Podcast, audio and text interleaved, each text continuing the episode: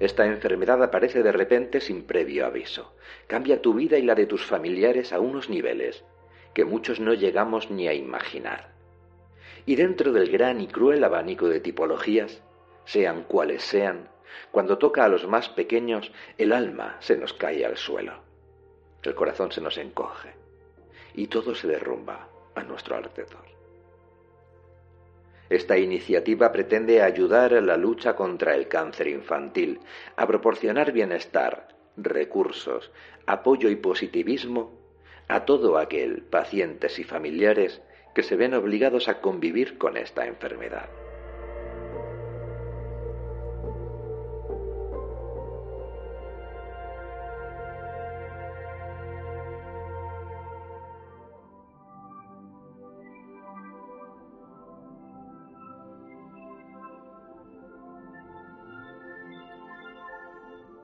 Saludos, divergente. Soy Márquez Resoto y te doy mi más calurosa bienvenida a Divergencia Cero.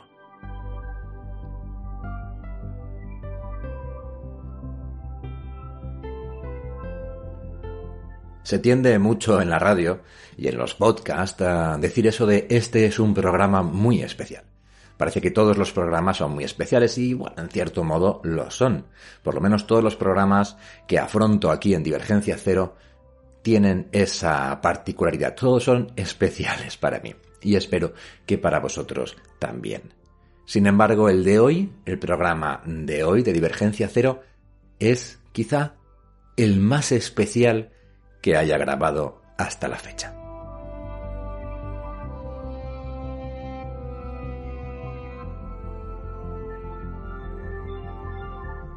Todos tenemos eh, ciertos temas, ciertas debilidades que tienen la particularidad de enervarnos, de sacarnos de nuestras casillas, de ponernos literalmente enfermos, de mala leche, que nos dan ganas de dar puñetazos a la pared, cabezazos al mundo y enfrentarnos a una realidad que en ocasiones, en esas ocasiones, nos sobrepasa. No sé cuál será el tuyo, pero sí sé cuál es el mío.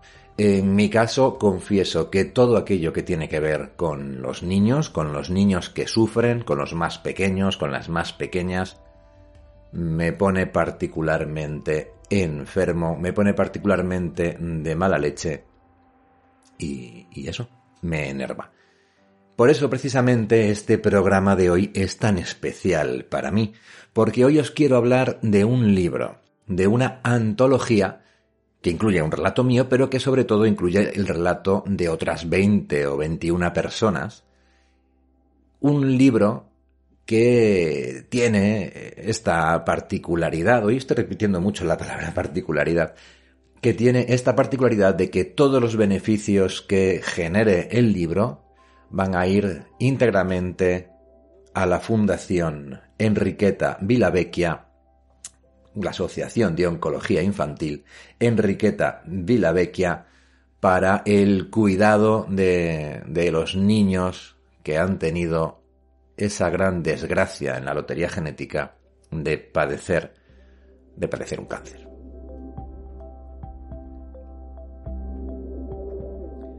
Esta antología, lo adelanto ya, se titula Caso cerrado, relatos negros y otras historias, la podéis encontrar exclusivamente en Amazon. Ya sé, ya sé, ya sé que hay muchos que estáis en contra de Amazon, que estáis en contra del gigante, del gigante que parece que ha venido para acabar con el pequeño comercio, ha venido a terminar con las librerías de barrio en lo que a libros se refiere, pero que en ocasiones es eh, presenta una presenta una serie de ventajas que son ineludibles para autores autopublicados, es decir, autores que por decisión propia, y nunca me canso de aclarar esto, por decisión propia, muchos de nosotros, muchos de los autores autopublicados lo somos convencidos, lo somos por decisión propia, eh, bueno, pues lo que os decía, que Amazon presenta una serie de ventajas para esos autores como yo y como todos los demás, eh, o casi todos los demás incluidos en esta antología, que han decidido publicar por su cuenta y no depender de grandes o pequeños sellos editoriales. Esas ventajas, pues básicamente consisten en, bueno, pues una serie de, digamos que eh, al autor le llega algo más de dinero de lo que le llegaría publicando con una editorial. En este caso es una ventaja extra porque significa que los ingresos que genere este libro, caso cerrado, relatos negros y otras historias, y que van a ir dedicados íntegramente a la Fundación para de la Oncología Infantil Enriqueta Vecchia, va a ser un poquito mayor de lo que serían si comprásemos el libro en una, en una librería. Bien, eh, os comentaba, esta antología, de acuerdo, eh, incluye 22 relatos de autores autopublicados y alguno también que alterna, digamos, la autopublicación con la publicación en editorial. Eh, todos ellos circunscritos en la novela negra, en el relato negro criminal, por así decirlo. Sé que muchos sois fans de, de esto. Y que además son relatos de autores, en muchos casos, bestseller, autores que han publicado, que han vendido, mejor dicho, decenas de miles de autores con sus novelas autopublicadas. No es mi caso. Yo llego, yo soy escritor medio seller, por así decirlo, ¿vale? O sea, mis novelas, es verdad que hasta la fecha son solo dos, las que están a la venta en Amazon, pues llevan unos 5.000 ejemplares vendidos, no está nada mal, probablemente es más de lo que habría vendido eh, si hubiera optado por um, publicar con una editorial, porque las tiradas medias en España rondan los mil ejemplares por edición, pero no llega a ser el caso de Roberto Martínez Guzmán, que lleva más de 20.000 ejemplares vendidos, de, su primera, de su novela, de la más, eh, de la más conocida suya, que ahora mismo no la tengo en la cabeza, me acordaré seguramente a lo largo, a lo largo del audio. O, por ejemplo, Robert H. L. Cajiado, Cajiao, ay Dios mío, Robert H.L. Cajeao. Perdóname, Robert. Acabo de hacer una equivalente a... es lo mismo que se hubiera dicho Bilbado. Cajeado, no. Robert H.L. Cajeao, autor gallego con una saga de novelas, El Guardián de las Flores, pues que lleva más de 40.000 ejemplares vendidos. Está también eh, está Marta Martín Girón, eh, y bueno, una serie de autores que luego, luego os diré, os diré, os leeré el índice completo para que veáis la talla. Si estáis un poquito al día de los bestsellers en, en Amazon de novela negra y de thriller, os van a sobrar, os van a sonar muchos de ellos. Ya os lo adelanto.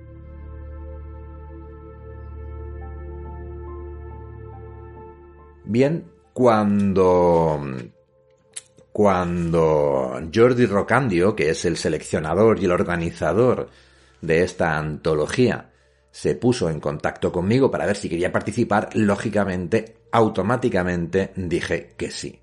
Como os decía al principio, hay ciertos tomas, hay ciertos temas, como estoy hoy, hay ciertos temas que nos tocan muy adentro, que nos tocan de manera muy personal, ah, en casos como el mío, además, en el que, bueno, pues por razones de, de mi vida personal me siento especialmente sensibilizado con lo que tiene que ver con los niños y con los más pequeños, pues con más razón, con más razón todavía. Entonces, en cuanto Jordi me planteó eh, la oportunidad de publicar en caso cerrado con uno de mis relatos, automáticamente, automáticamente dije que sí. Le propuse tres relatos, uno era Bella y tierna historia de amor, el otro era El hombre divergente y el otro era y el tercero era Gatomaquia es Gatomaquia el relato que finalmente se incluye dentro de Caso Cerrado.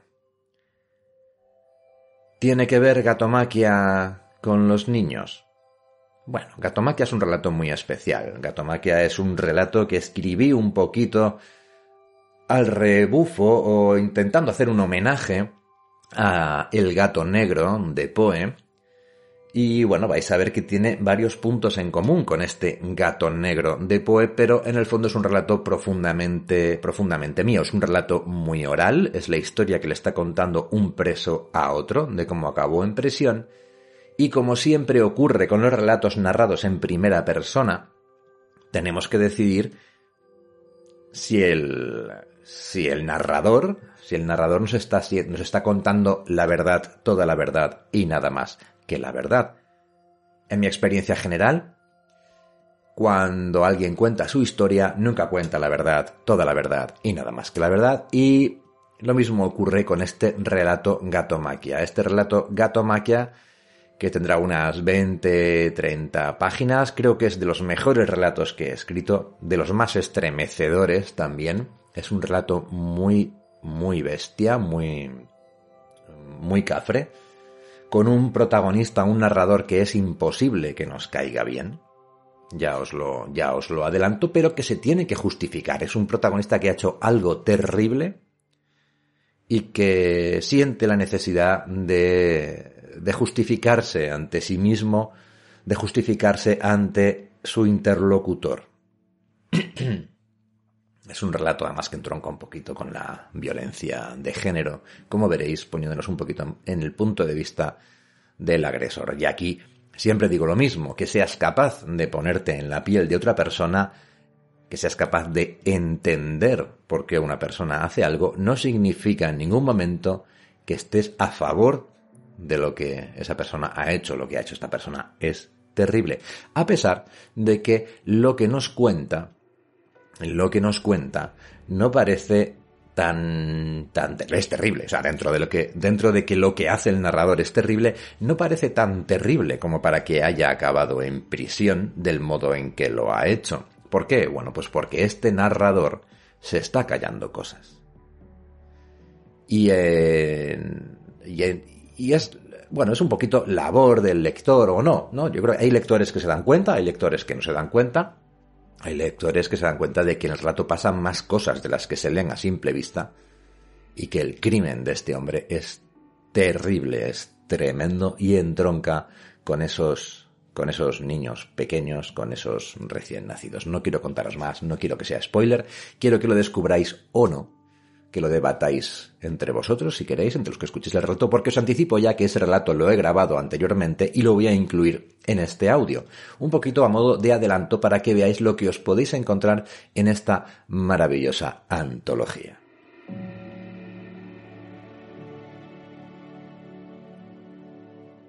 Bien, como os decía, en breve, en muy breve, voy a proceder a incluir la grabación de Gatomaquia en en este mismo audio que estás escuchando. Pero quisiera antes, antes, leeros la presentación firmada por Jordi, por Jordi Rocandio como seleccionador de esta antología, bueno, pues para que nos sirva precisamente de eso, de presentación a la antología, porque en el fondo lo que me gustaría es que, bueno, pues que su, tuvieseis un pequeño vistazo de lo que es el libro, que, que lo probaseis un poquito de primera mano para que podáis decidir ir a Amazon. Luego os explico dónde, cómo y cuándo conseguirlo, incluso gratis, y eso no implica que no lleguen beneficios a la fundación, eso os lo explico después de la presentación de George de Rocandio, que paso ya a leeros.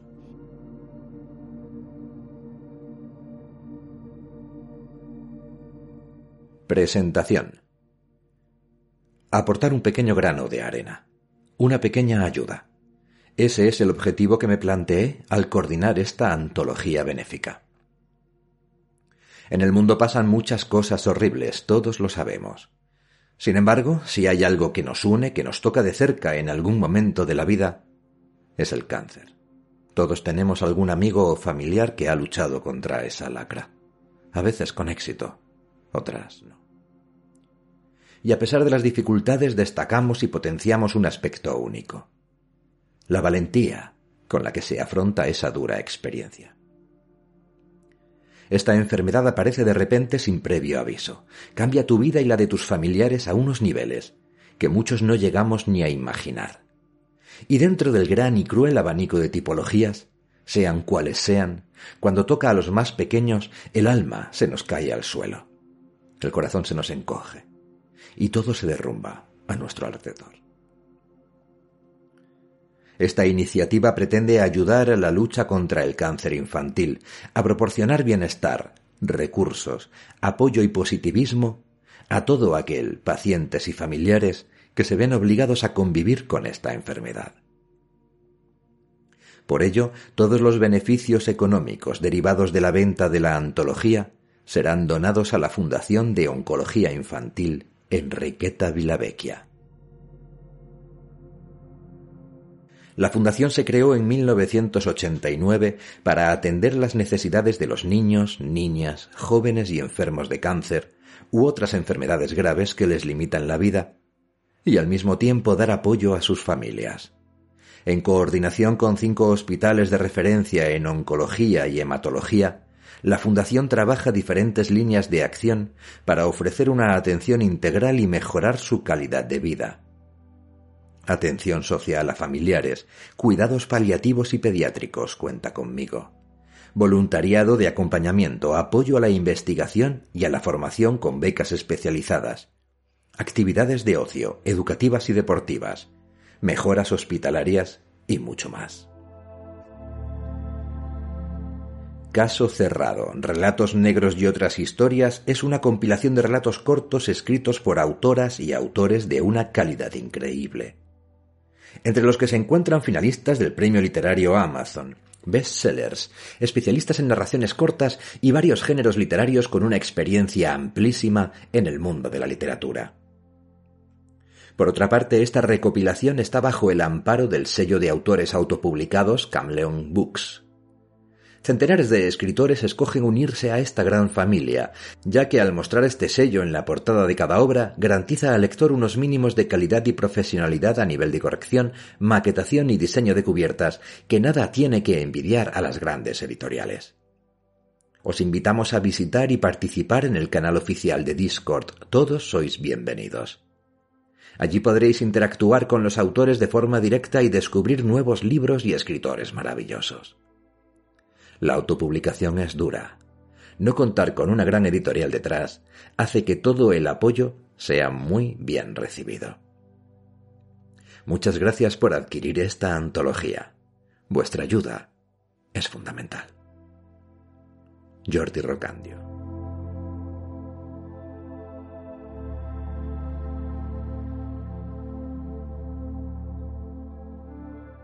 Bien, esta es la presentación que hace Jordi Rocandio de la antología que él ha seleccionado y coordinado.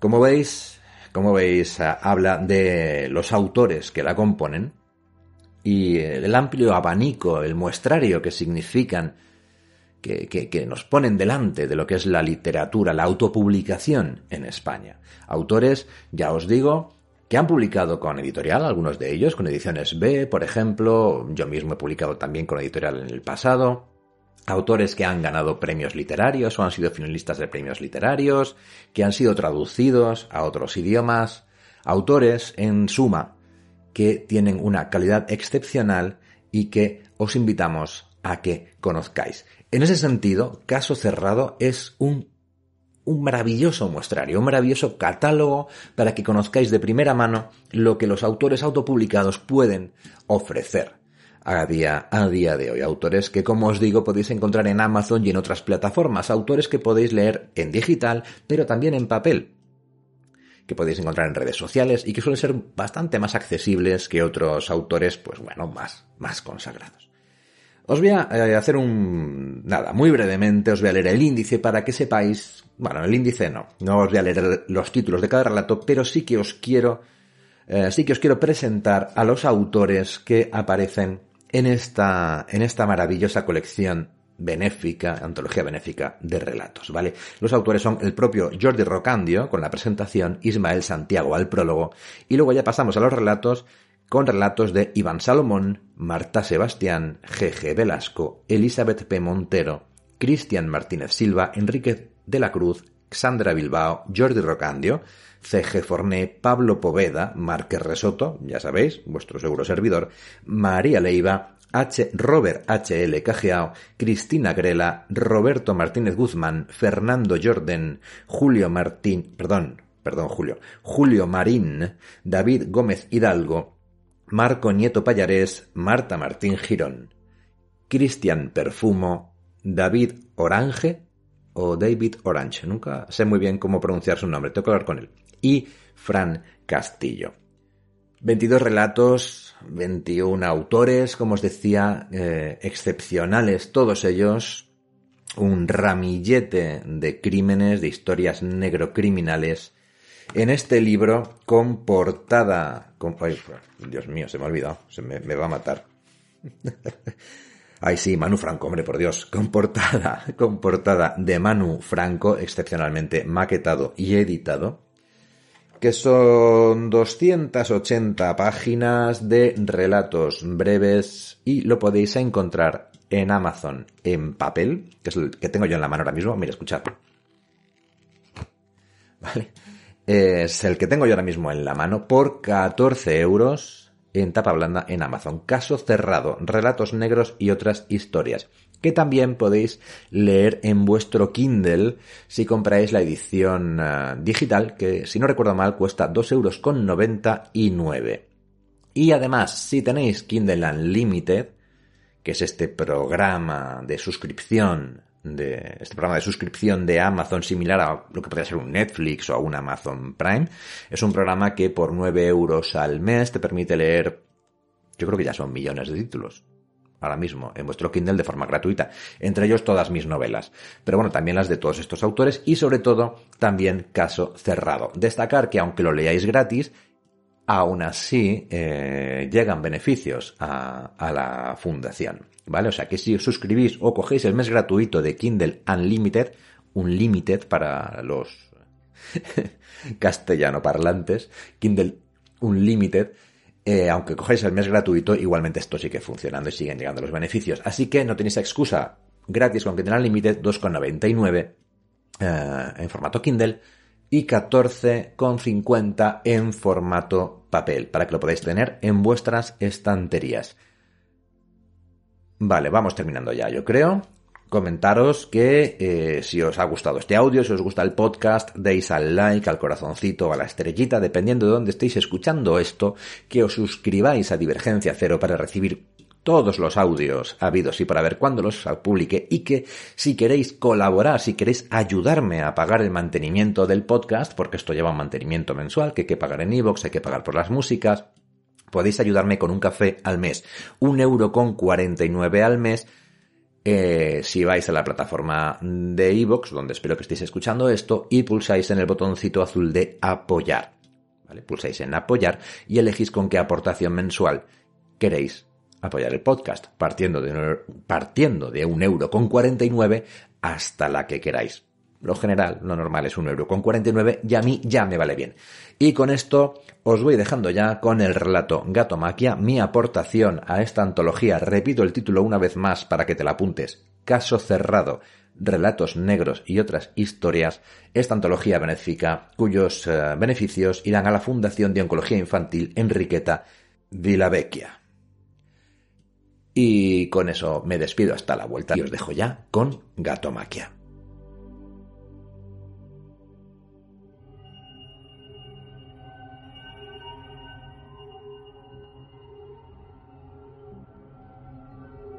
Gatomaquia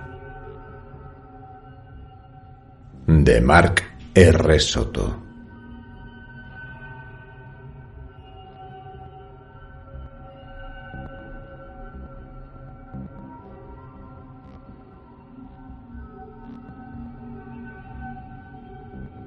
Si te cuento esto, es solo porque en este mes y medio te he cobrado a precio. Y no quiero que ni tú ni los tuyos acabéis mal. Haz que tu hermana se deshaga de él, Carlos. Que lo despeñe por un acantilado o que envenene su comida. Lo que sea. Pero que se deshaga de él. Yo tenía un gato como ese. Quiero decir que Paula lo tenía. Y por extensión yo también. Se lo regalé cuando aquel doctor nos dijo que no podíamos tener hijos. Yo temía que mi mujer cayera en una de esas depresiones de las que se sale con sobrepeso y adicción al Prozac. De modo que me escapé de casa y se lo compré en la tienda de mascotas del pueblo. Por entonces llevábamos, déjame pensar, unos tres años casados más dos de novios, en total cinco años juntos. El entresuelo que habíamos comprado en las afueras, cerca de la fábrica, estaba ya casi completamente amueblado. Teníamos televisor, tres lámparas y un DVD de esos con siete altavoces, que si quieres que te diga la verdad, son el mayor avance de la humanidad desde que se inventaron los condones lubricados. Aquello sí que era como estar en el cine, y no la mierda que nos ponen aquí los viernes por la noche. En fin. Lo que quiero decir es que lo teníamos todo, ¿vale? Y que podríamos haber continuado así por los siglos de los siglos. De no ser porque un día vuelvo de la fundición y Paula me sale con que quiere un crío. Que lo ha estado pensando y cree que es el momento adecuado. Y yo con los ojos como platos. ¿Qué me estás contando? Si a ti nunca te han gustado los críos. Sí que me gustan, solo que no podíamos tenerlos, pero ahora, ¿ahora qué? Bueno, ahora que nos sobra una habitación y tú tienes trabajo fijo. ¿Me sigues? ¿Cómo iba yo a decir que no? Si en mi vida fui capaz de negarle nada. Protesté un rato, claro que sí. Tenía que dejar clara mi opinión al respecto, pero por último accedí. En realidad pensaba que se le olvidaría enseguida. Como siempre se le han olvidado los proyectos a largo plazo. Paula era así, ¿sabes? De las que derrochan su energía en los primeros compases de carrera y cuando antes del final se desfondan le echan la culpa al viento. Así había sucedido hasta entonces. Como cuando se apuntó al gimnasio y a las dos semanas tiró la toalla, o cuando se matriculó en la academia de peluquería y mes y medio después abandonó el bolso con los peines y las tijeras al fondo del armario, donde permaneció cubierto por la ropa vieja hasta el día en que murió. Yo confiaba en que con el crío ocurriera lo mismo, pero me equivocaba. Paula no lo olvidó. Se consagró a ello con un interés que rayaba la obsesión. No hablaba de otra cosa. Todo cuanto hacía, decía o pensaba a lo largo del día estaba única y exclusivamente orientado hacia el embarazo. Compró una cuna y un capazo, toallitas, libros y revistas con títulos como ahora que vas a ser madre, la luna y tú, almanaque de la fertilidad o el más inquietante de todos, ahora que él va a ser padre. Incluso me obligó a comprar placas de pladur para hacerle al bebé unas estanterías donde guardar sus juguetes. Y total, para nada, porque al final todos aquellos trastos se quedaron acumulando polvo en la habitación libre cuando el especialista nos dijo que no podíamos tener hijos, que ella y yo éramos incompatibles. Que si teníamos otras opciones, joder, claro que sí. Hoy en día lo que sobran son opciones. Siempre que estés dispuesto a vender un riñón, hipotecar el otro y no te importe tener trillizos. Opciones. Paula me las enumeró todas y cada una durante el trayecto de regreso desde la consulta. Tratamientos de fertilidad, donantes de semen, fecundación in vitro. Incluso me habló de adoptar. Yo, sin embargo, me mantuve firme ni tratamientos ni pollas en vinagre. Cuando la cosa no está de quedar en estado ajo y agua, ¿no te parece? bueno, pues ella se lo tomó fatal. Se pasó el día llorando y una semana después todavía estaba hecha una Magdalena. Una noche, en la fundición, un compañero que trabajaba en la zona de verificación visual me dijo que debería comprarle un gato a mi mujer. Y la verdad es que me pareció un consejo cojonudo, porque cuando un gato es un cachorro hay que cuidarlo como a un bebé. Y eso era precisamente lo que necesitaba Paula. Y además luego cuando crece no hay que dejarle el coche ni pagarle la universidad.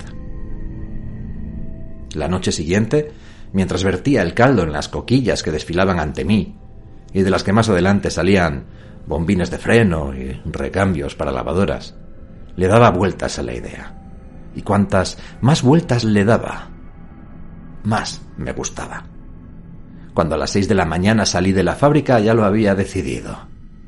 Esa misma tarde, antes de que cerraran los comercios, me presenté en la tienda de mascotas del pueblo y lo compré. y maldita la hora, te digo. Maldita la hora.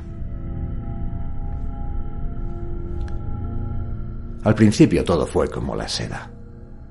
Era un cachorro cariñoso y juguetón, un gatito persa de color gris ceniza como el que sostiene tu hermana en la foto. Paula se encariñó con él desde el primer momento y lo mimaba, madre mía, cómo lo mimaba. Le calentaba la leche, le daba el biberón, lo llamaba su bebé. Cuando más adelante no pudimos permitirnos comprar chuletas de ternera a diario al maldito animal, nunca le faltaron sus latitas individuales de comida. A veces, si había coliflor para comer o alguna otra porquería por el estilo, miraba el cuenco de Fifi Así le puso el gato manda huevos. Y te juro por Dios que me daban ganas de darle el cambiazo. En muchos aspectos, fue como si Paula hubiera tenido el hijo que deseaba, aunque sin las incomodidades del parto. Se dedicó a él en cuerpo y alma, y a mí me dejó de lado como hacen tantas mujeres al dar a luz. Todos los mimos se los llevaba a él, todas las atenciones. Paula ya nunca se reía conmigo, pero joder, era ver al gato perseguir un papelajo por el pasillo y saltársele las lágrimas de la risa. Bueno, y si ni siquiera se reía conmigo del sexo, olvídate.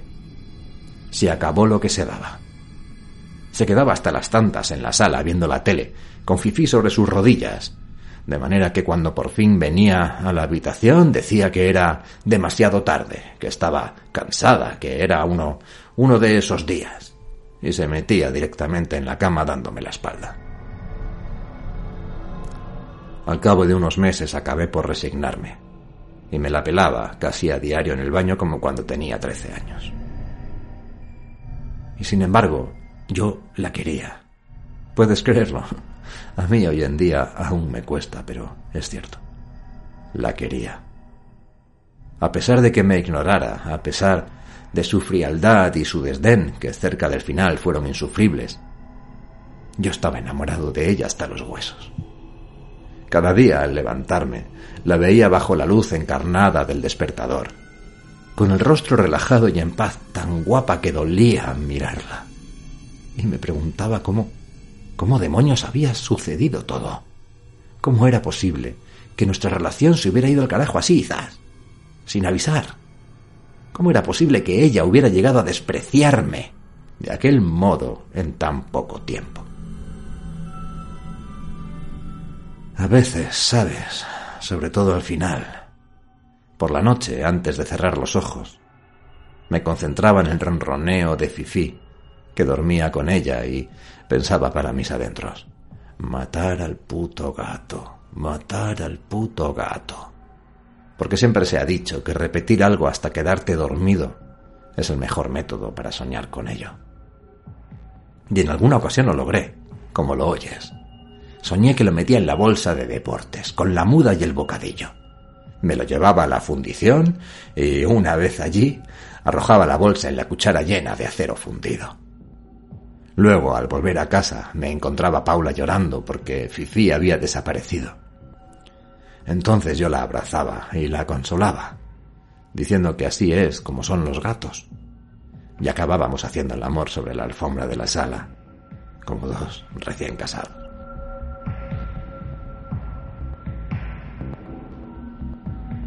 Estoy convencido de que si las aguas hubieran seguido su cauce, yo habría acabado por hacerlo. Ya sabes, llevarme al gato en la bolsa y todo lo demás. Una vez una idea así se te ha metido en la cabeza, no hay manera de hacerla salir. Sin embargo, al poco de comenzar a considerarlo seriamente, el sector del acero atravesó un mal momento. Un bache, dijeron los soplapollas de siempre. Algo temporal. Pero lo cierto es que se las arreglaron para prejubilar a todos los que pudieron y liquidar a los más jóvenes en dos regulaciones de empleo que se sucedieron como ráfagas de ametralladora. Total, que de buenas a primeras me vi en la calle con una indemnización ridícula. Veinte años de hipoteca por delante y una mujer y un gato a los que alimentar. Tocaba apretarse el cinturón y, y vaya si nos lo apretamos. Que yo recuerde, no volví a comer en condiciones hasta que ingresé en prisión. Con eso te lo digo todo. Y mientras comíamos basura y llevábamos la ropa remendada, mientras a cada entrevista de trabajo le seguía un mayor silencio, ¿qué, qué crees que hacía el señor Marqués? Comer. Comer como un cabrón aquellas latitas de comida para gatos. Mil veces intenté convencer a Paula de que no podíamos permitírnoslo. Que Fifi tendría que arreglárselas con lo que sobrara en nuestros platos y en el fondo de la olla, que... Pero ella como si nada, que no, que su bebé no iba a pasar hambre, que él no tenía la culpa. Y agárrate, porque esto me lo dijo así, con todas las letras, la noche antes de que... Bueno, la noche antes. Que él no tenía la culpa de que a su dueño le hubieran echado del trabajo y fuera un vago de mierda. al que nadie quería contratar. Comenzamos a discutir. Gritamos los dos, pero la que llevó la voz cantante fue ella. Supongo que casi todos mis reproches se los llevaba el agua del inodoro cada mañana, pero los suyos habían ido fermentando en su interior a lo largo de varios años, y aquella noche afloraron a la superficie como, como cadáveres mal enterrados. Me acusó de haber arrojado su vida a la basura, de tenerla encerrada en aquel entresuelo de las afueras, tan cerca de las fábricas que no se podía tender la ropa en la calle sin que se volviera a ensuciar, de condenarla a una vida mediocre y sin esperanza. Como si el mundo girara a su alrededor, como si él lo estuviera haciendo mal a propósito, como si yo no viviera también en aquel pisito inmundo y comiera la misma mierda que ella día tras día. Al cabo de un rato no pude soportarlo más. Comenzaba a sentir esa especie de succión en la boca del estómago, así que antes de cometer una estupidez agarré la chaqueta y me marché, dando un portazo. En la calle hacía frío, pero a mí me daba igual. Alcé el cuello de la chaqueta y comencé a caminar, soltando vaho por la nariz como un toro bravo, con los puños cerrados en los bolsillos.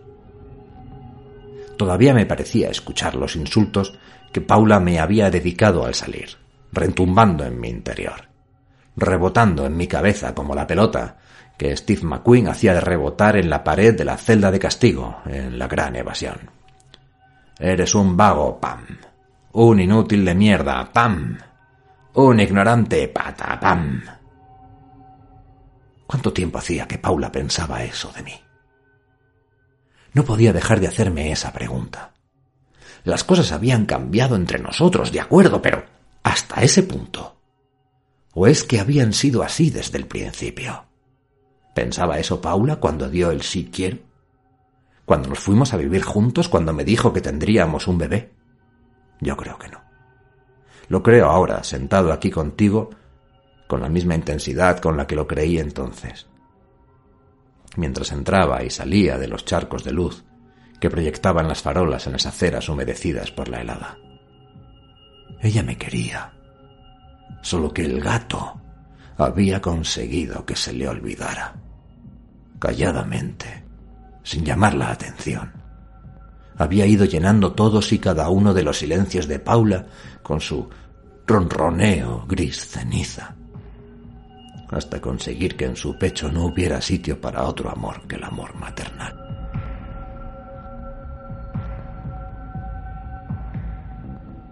La sangre latía con fuerza en mis oídos, mientras caminaba hacia el centro en pleno acceso de violencia. Eran las once y media de la noche. Las calles estaban desiertas, a excepción de algún coche que pasaba dejando una nube blanca tras de sí. Pero si alguien me hubiera salido al paso, y en los tiempos que corren no es algo tan difícil, incluso en un pueblo tranquilo como el mío, creo que lo hubiera matado allí mismo con las manos desnudas por el simple y puro placer de hacerlo. Al cabo de veinte minutos me encontré enfilando la calle que bordeaba el colegio y llevaba hasta la tienda de mascotas. Pensaba, qué sé yo, qué pensaba. Liarme a patadas con la puerta, cargarme la luna hostias, dar salida a toda aquella mala leche antes de que se agriara en mi interior. Ya estaba mentalmente preparado para ello. Tenía incluso apretado el puño alrededor del llavero metálico. Por eso me dolió de aquel modo cuando vi que habían cerrado el negocio. Como cuando cierras el grifo en mitad de la meada. El mismo escozor. Solo que en la cabeza en lugar de en la polla. Habían desmontado el cartel luminoso y cubierto la luna del escaparate con papel de estraza. En la puerta, donde hacía casi un año te recibía una pegatina en forma de perro con la palabra abierto saliéndole de la boca, Ahora se veía una hoja de papel cuadriculado pegada con cinta adhesiva. En ella, alguien había escrito con un rotulador fosforescente. Centro de Belleza Marilyn. Disfrute con su hija de nuestros bonos familiares. Abriremos en breve. Me quedé allí unos minutos, con el estómago lleno de plomo fundido mientras leía una y otra vez el dichoso papelito, sintiéndome pesado y desinflado como un globo viejo, muriéndome de ganas de sentarme en el bordillo de la acera y, no sé, romper a llorar o simplemente cerrar los ojos y dejarme morir. No sé si sabes a qué me refiero. Pasado un tiempo giré sobre mis talones. Le escupí en el ojo a una papelera y reemprendí el camino de regreso, todavía con ideas de muerte en mi cabeza. Pensaba en lo que todo el mundo piensa en los malos momentos, lo que había hecho mal en la vida y lo que no había hecho bien, que casi nunca es lo mismo. El tiempo perdido, las mentiras dedicadas a los demás y las que se dedica uno a uno mismo para seguir adelante sin volverse loco. Ese tipo de cosas. Pero sobre todo, pensaba en lo estúpido que era por no haberme llevado el gato a la fundición cuando todavía trabajaba allí. Hubiera sido tan fácil hacerlo a las cinco de la madrugada. Ahora, en cambio, era imposible. Paula se pasaba el día en casa, enchufada al televisor con Fifi rondando siempre a su alrededor como un puto satélite gatuno. Adivina quién se encargaba de la compra desde que me echaron del trabajo. En algún punto entre el futuro centro de belleza Marilyn y nuestro bloque de pisos en las afueras, aquel batiburrillo de sentimientos encontrados alcanzó un equilibrio interno. Y comencé a pensar con claridad, a buscar una solución para el único impedimento que tenía para matar al gato, y recuperar así a Paula. Al final, cuando ya estaba abriendo la puerta del portal, se me ocurrió el modo en que podría hacerlo. Tan claro, tan sencillo, que cuando me metí en la cama, todavía tenía la carne de gallina.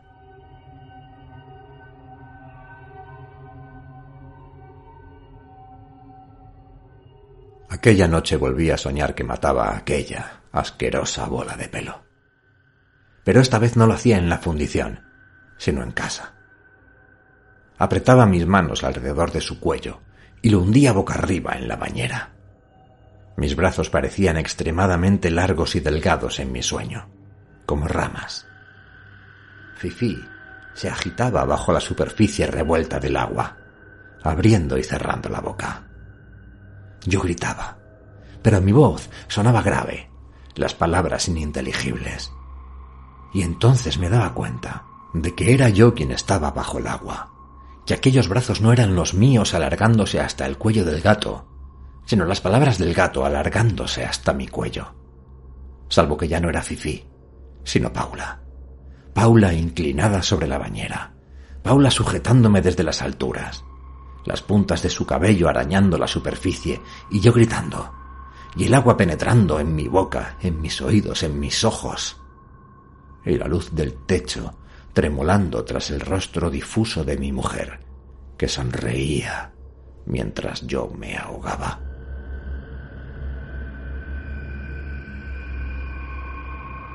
Desperté bruscamente, sudando, solo en la cama. El reloj de la mesita marcaba las diez y media. Hacía meses que Paula no me despertaba para que desayunáramos juntos. Me quedé quieto unos segundos, con los codos apoyados en el colchón y la respiración entrecortada, reviviendo cada detalle de la pesadilla. Me sentía aturdido, mareado. En mi confusión, tanteé incluso la entrepierna del pijama para comprobar si estaba mojado, como cuando era crío. Al cabo de unos minutos logré serenarme y me levanté. Paula trajinaba por el piso. El televisor inseminaba la casa con su estupidez catódica. Subí la persiana y fui a darme una ducha. Cuando desde el cuarto de baño escuché maullidos en la cocina, estallé. Lo haría. Sí, señor, lo haría. Mataría al puto gato lo ahogaría en la bañera, como en el sueño. San se acabó. En cuanto tomé la decisión me sentí mucho mejor. Todo cobró sentido. Tenía algo que hacer, comprendes. Un propósito, un plan. con la barbilla hundida en el pecho y el agua caliente cayéndome en la nuca, lo repasé todo tal y como se me había ocurrido la noche anterior al volver a casa, visualizando paso a paso cada etapa. Mientras lo hacía, sentí el inicio de una erección, pero abrí el grifo del agua antes de que la cosa pasara a mayores.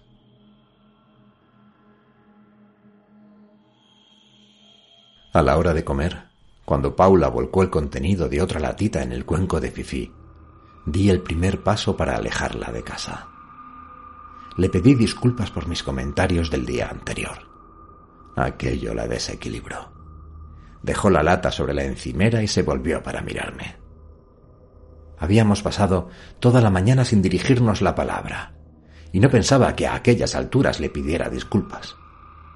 Es posible incluso que pensara que era ella quien me las debía a mí. Aproveché su turbación para decirle de nuevo que me parecía injusto que su gato comiera aquellas latitas, que el cinturón debíamos apretárnoslo todos, y que, sin fuentes económicas adicionales, él no podría seguir dándose la vida padre indefinidamente. En cualquier otra ocasión, lo sé, Paula se hubiera lanzado a mi yugular Aquel día, en cambio, no lo hizo. Pensó en lo que yo le decía, o al menos simuló hacerlo. Sin embargo, antes de que mi mujer pudiera meter baza, ataqué de nuevo. Quizá si ella encontrara algún trabajo. Le hablé de la tienda de mascotas que había cerrado y del centro de estética que abriría en breve. Tal vez buscarán empleados. Paula no había terminado sus estudios de peluquería, pero joder, siempre se necesita alguien para barrer el pelo del suelo, ¿no? Ojalá lo hubieras visto entonces, Carlos. Cómo se le iluminaron los ojos, cómo se le encendieron las mejillas. Comenzó a hacer planes y más planes, con aquel entusiasmo inicial del que antes te hablé. Sacó del armario el bolso con los peines y las tijeras eligió su mejor traje para ir al futuro centro de belleza aquella misma tarde. Confiaba en que encontraría a alguien, que ese alguien le haría una entrevista, que de la entrevista saldría con un contrato bajo el brazo. Volvería a matricularse en la academia y esta vez, dijo mirándome a los ojos, nadie le impediría terminar. Yo sonreía todo el tiempo, sintiéndome un poco mareado. La contemplé mientras se cambiaba en el cuarto. Estaba guapa, Carlos. Más guapa de lo que la había visto en el último año y medio. Y lo mejor de todo, ni rastro del gato. El resto del tiempo hasta la hora en que salió lo invirtió en repasar el estado de las tijeras, limas, peines y demás utensilios que habían languidecido durante años en el fondo del armario. Los limpió uno por uno. Y cuando por fin sonó la campanada de las cuatro y media, se levantó, se abrochó su chaqueta beige y se preparó para salir. Yo la acompañé hasta la puerta, embobado, totalmente embobado, como un adolescente que ve por primera vez a su chica desnuda. A veces creo que si aquel día Paula me hubiera dado un beso antes de salir, yo no hubiera hecho nada de lo que hice después. Y, en consecuencia, ella aún estaría viva. Quizá con otro, pero viva. A veces todo pende de un hilo. Todo se balancea sobre el filo de una navaja muy afilada, tan afilada y aguda como un silencio o una sonrisa vista de través. Y aquel fue uno de esos momentos. Sin embargo, nada de aquello sucedió, porque cuando mi mujer estaba a punto de abrir la puerta, sonó el llanto de Fifi en la habitación libre. Y en el momento en que vi cómo Paula me apartaba de su camino para ir a ver qué quería, supe que ya no había vuelta atrás, que definitivamente lo haría.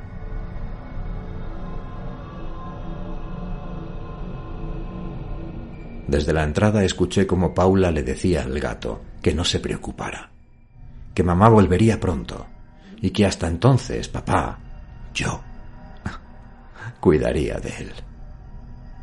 Al poco salió de la habitación, pasó a mi lado y, sin dirigirme media palabra, se marchó. Yo me quedé en el recibidor hasta que escuché el sonido de la puerta del portal al cerrarse. Entonces me giré y lo vi allí encima, lamiéndose las pelotas. Como hay Dios, había salido de la habitación y ahora estaba en el sofá, con las patas estiradas y la cabeza hundida en la entrepierna. Dale que te pego, ¿qué te parece? El puto rey de la casa. No dije nada, no grité, no gemí, ni siquiera jadeé. Simplemente fui al baño. Puse el tapón en la bañera y abrí al máximo el grifo del agua caliente.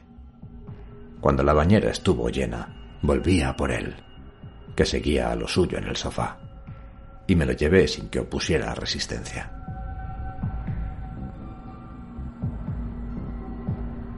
No hizo nada cuando vio la bañera, de la que brotaba una nube lenta de vapor como la bruma que flota de madrugada sobre las marismas.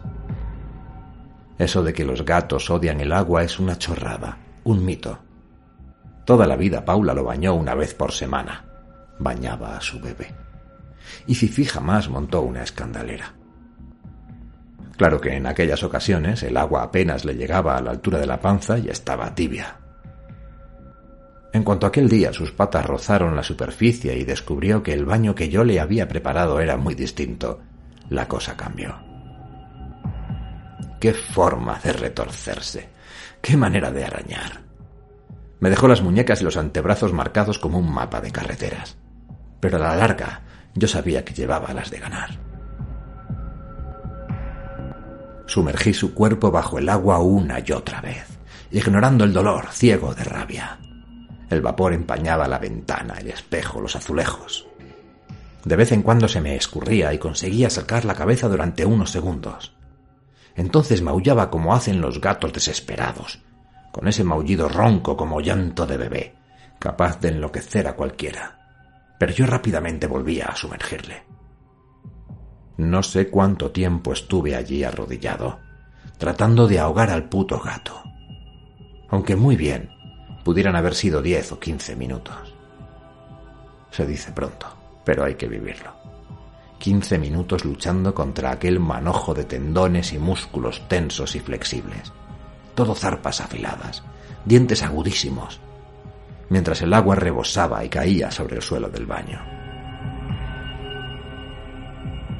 Pasado aquel tiempo dejó de forcejear entre mis manos y se quedó inmóvil a media profundidad. Respiré hondo, mientras contemplaba cómo su pelo se mecía bajo el agua. Cuando me tranquilicé, lo saqué de la bañera para meterlo en una de las bolsas que había llevado al baño. Una de esas bolsas de basura negra con asas rojas, de las que hay que tirar, como los cordones de unos pantalones deportivos. Mientras lo hacía, el agua que goteaba de su cuerpo tableteó contra el suelo como, no sé, algo extraño y perturbador que me hizo sentir náuseas. Puñados de tierra sobre la tapa de un ataúd o pasos a tu espalda en un callejón oscuro. Y de pronto me pareció escuchar de nuevo el mismo maullido desgarrador, dentro, profundamente enterrado en mi cabeza, como si nada hubiera cambiado, como, como si matar al gato no hubiera solucionado ni uno solo de mis problemas. Aquella furia, aquella rabia incontenible no había desaparecido al ahogar al gato sino que seguía aumentando más y más en mi cabeza, como una puta olla a presión a punto de explotar. Y aquel chillido, aquel llanto insoportable. Tenía que acabar, acabar de una vez por todas. De modo que metí al gato en la bolsa, me levanté y... En fin. No es que me sienta muy orgulloso de lo que hice entonces, pero supongo que ya daba igual. Al fin y al cabo, ya estaba muerto. Tranquilícese, ya estaba muerto. Como le dijo la comadrona del chiste al padre tras golpear una y otra vez al bebé recién nacido contra la pared del dormitorio. Es un chiste horrible. Y desde luego no es ninguna excusa. Pero ilustra bastante bien lo que ocurrió. Joder, es exactamente lo que ocurrió. Comencé a darle patadas a la bolsa. Tímidamente al principio, pero cada vez más fuerte. Una patada tras otra, una y otra vez, una y otra vez. Con cada patada me sentía mejor. La presión se aliviaba y en conjunto la sensación era tan parecida a un interminable orgasmo que cuando, tiempo después, todo terminó, busqué en mis calzoncillos restos de semen. La bolsa volaba por el cuarto de baño. Los cordones rojos flotaban detrás como hilos de sangre. Chocaba contra la pared con estrépito. Se deslizaba por los azulejos verdes hasta el suelo encharcado. Yo me acercaba de nuevo hasta ella y le propinaba otra patada, y otra, y otra, mientras gritaba. Sentía a través de las zapatillas las partes del cuerpo que golpeaba. La dureza del cráneo, el vientre blando y receptivo, la espina dorsal. La bolsa iba de un lado a otro. De la base del lavabo hasta la taza, desde allí hasta el bidé, desde el bidé a chocar contra la pared de la bañera. Seguí golpeándola, hasta que hacerlo fue como patear un saco lleno de muñecas rotas de porcelana. Y entonces lo hice aún más fuerte. Pasado un tiempo, puede que diez minutos, puede que más, caí al suelo de rodillas y comencé a llorar. Totalmente vacío, desinflado, como el día anterior frente al centro de belleza Marilyn. Allí me quedé un buen rato, pero por último me reí. Iba a levantarme a recoger todo aquel estropicio cuando, de pronto, me parece ver algo por el rabillo del ojo. Una mancha de color, un movimiento. Me vuelvo y allí me la encuentro. ¿A quién va a ser? A Paula, en la puerta del baño, con los ojos muy abiertos, respirando agitadamente. No hacía ni tres cuartos de hora que había salido de casa. Era imposible que hubiera ido hasta la antigua tienda de mascotas y vuelto en tan poco tiempo. Pero allí estaba. Dicen que las mujeres tienen un sexto sentido para esas cosas y quizás sea cierto. Aún llevaba puesta la chaqueta beige y los zapatos de tacón. Ni siquiera había dejado el bolso en la sala al entrar, como solía hacer. No sé cuánto tiempo haría que estaba allí viéndolo todo. No mucho, imagino, porque de lo contrario habría gritado nada más verme sacar el cadáver chorreante de la bañera, pero quizá sí el suficiente para presenciar los últimos estallidos de rabia y hacerse una idea aproximada de lo que había ocurrido. Entonces, mientras trato de pensar una excusa, veo que su rostro se desencaja, que su mandíbula cae unos milímetros y sus ojos se apagan, se entrecierran en una expresión de auténtico odio y un instante después comprendo que se va a abalanzar contra mí. Intenté levantarme, pero resbalé en el suelo mojado y caí de espaldas entre la bañera, el lavabo y la taza del retrete.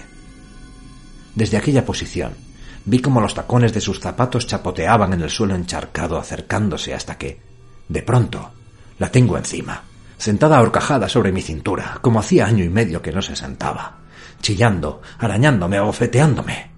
Y yo sin hacer nada, sin responder, hasta que por fin consigo reaccionar y la empujo hacia atrás con todas mis fuerzas, apartándola de mí.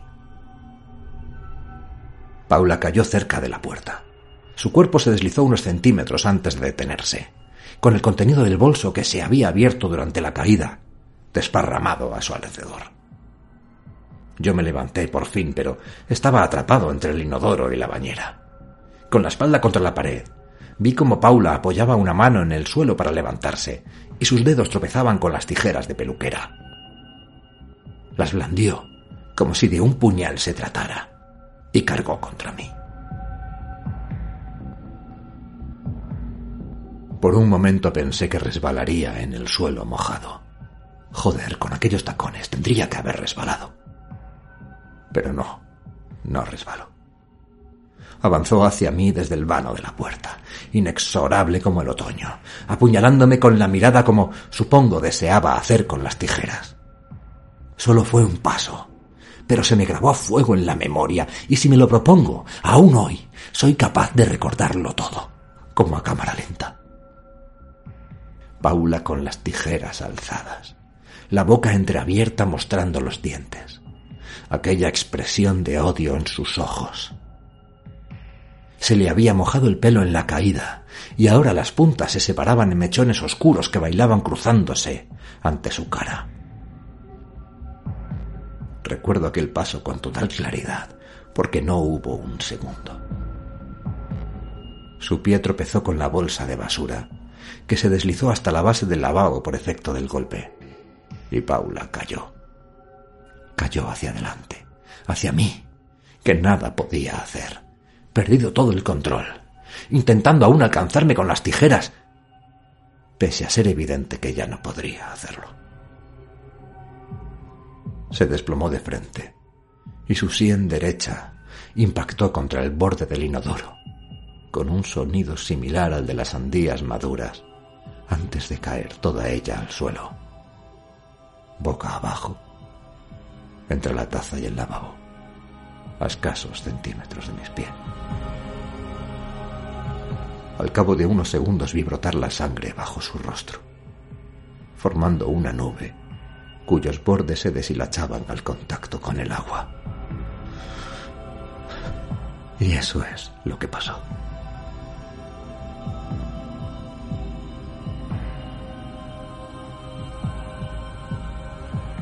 Llegado a este punto, Esteban dejó de hablar.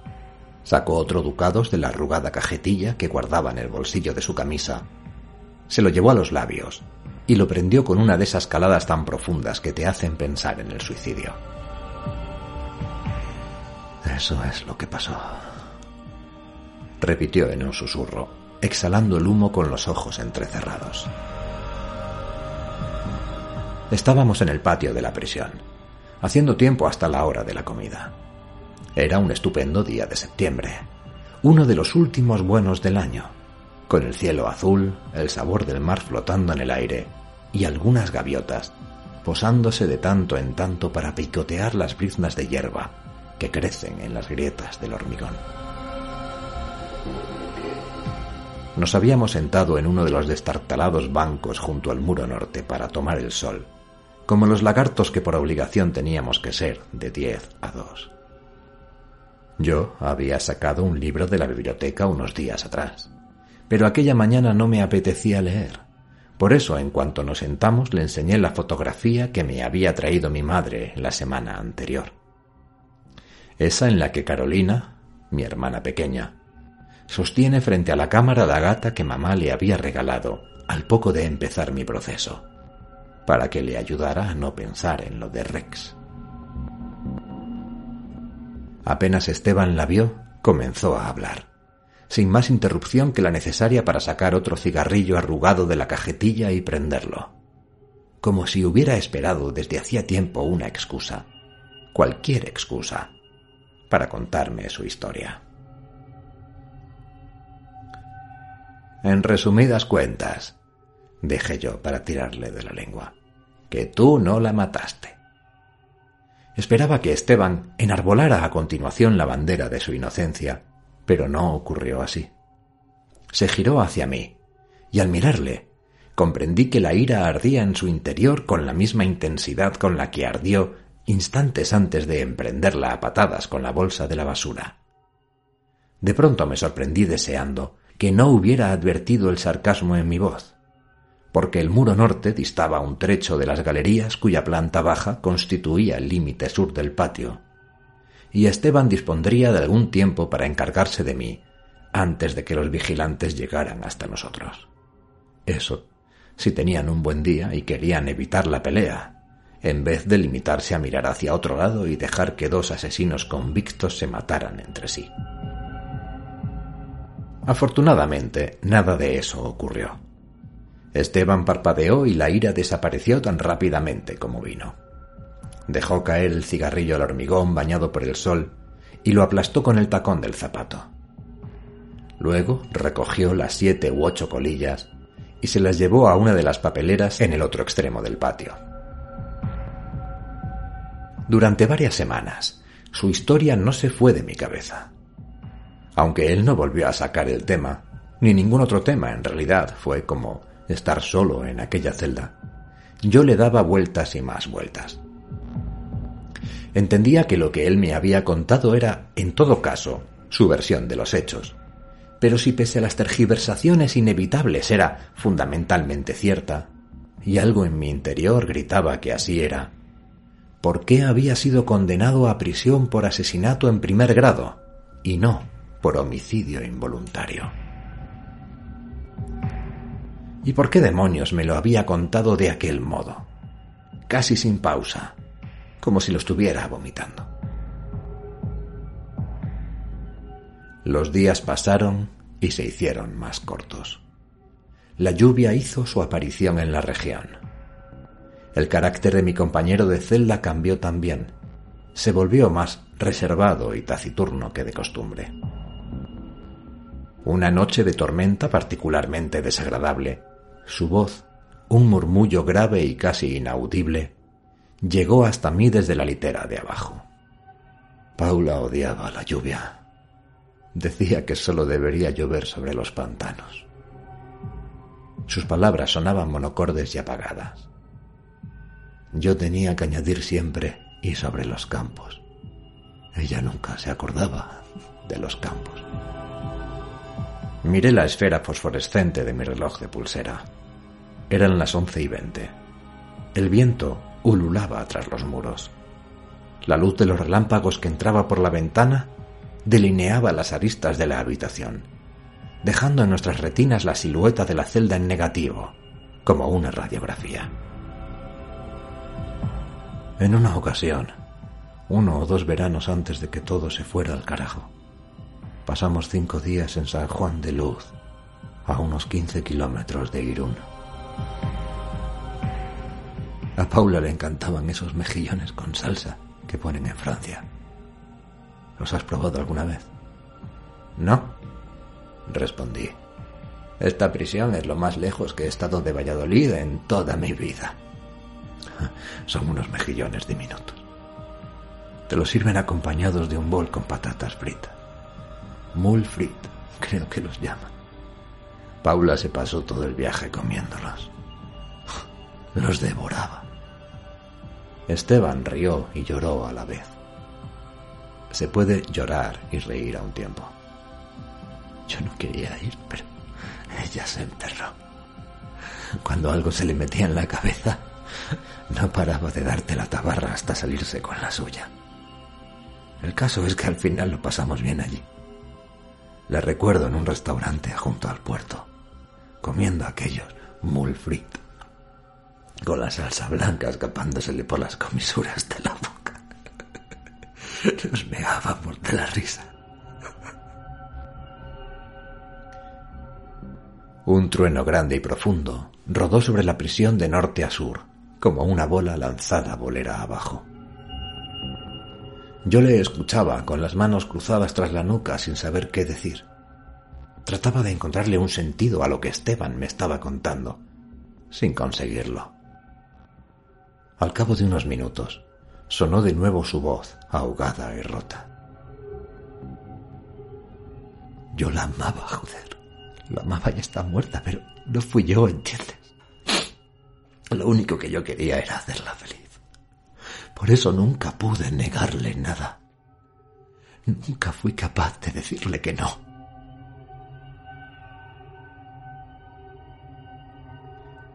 Nunca fui capaz de decirle que no. Sus palabras se quedaron flotando en la penumbra de la celda, como una confesión, hasta que de pronto supe de qué asesinato había sido acusado Esteban. Lo supe todo. Y al imaginar la bolsa de basura volando por el cuarto de baño con el cadáver deshecho en su interior, sentí deseos de vomitar. ¿Me crees, verdad? dijo al cabo de un rato Esteban. Que lo único que ahogué aquel día en la bañera fue el gato, quiero decir. ¿Lo crees, verdad? Claro que sí, hombre. Mentí, sintiendo un escalofrío. No le creía. Pero ¿qué otra opción me quedaba? En aquellos momentos yo era su única familia y él la única mía. Dormíamos juntos en aquel camareto de dos por dos noche tras noche. Si yo me tiraba un pedo en la litera de arriba, a él le tocaba olerlo en la de abajo. Si cualquiera de los dos necesitaba utilizar el retrete en la otra esquina de la celda, al otro no le quedaba más remedio que escuchar sus gemidos al empujar. No, claro que no le creía, pero no me quedaba otro remedio que fingir que sí lo hacía. Gracias, Carlos, dijo. Tu opinión es importante. Para mí es importante. No, no le creía, pero sí le entendía, o al menos creía entenderle. Lo que yo pensara era importante para él, como para cualquiera es importante lo que de él piense su familia. Por eso me lo había contado todo, o al menos cuanto fue capaz, aquel día en el patio. Porque necesitaba que yo le aceptara, aunque para ello tuviera que fingir que creía su historia. A veces es necesario mentir para no volvernos locos, había dicho en aquel banco, y tenía razón. A veces es necesario volver la cabeza hacia otro lado y fingir que ese pedo huele a rosas. Sacrificarse y tragarse bolas enormes por el bien de la familia. De eso siempre han sabido mucho las madres.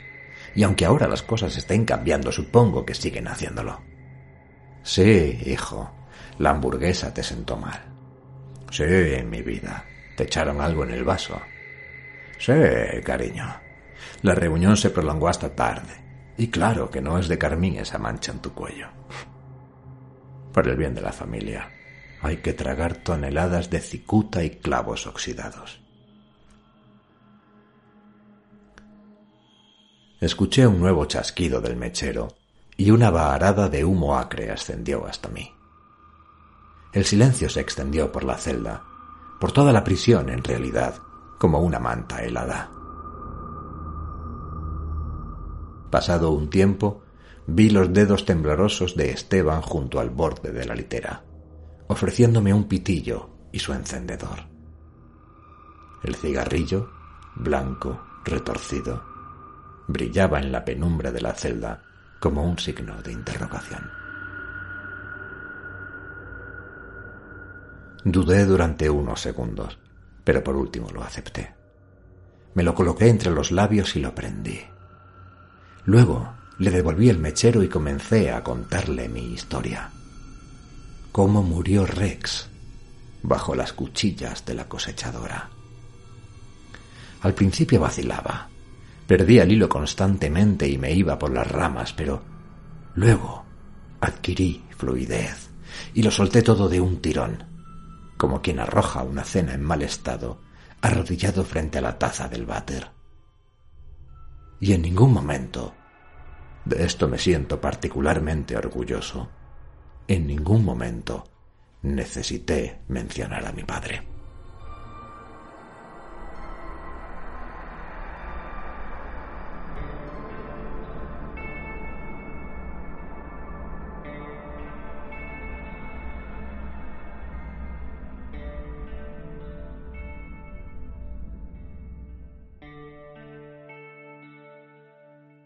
Bueno, ¿qué os ha parecido este relato, este pequeño adelanto de Caso Cerrado, Relatos Negros y otras historias, la antología benéfica en la que participo y que podéis encontrar en Amazon, ya lo sabéis.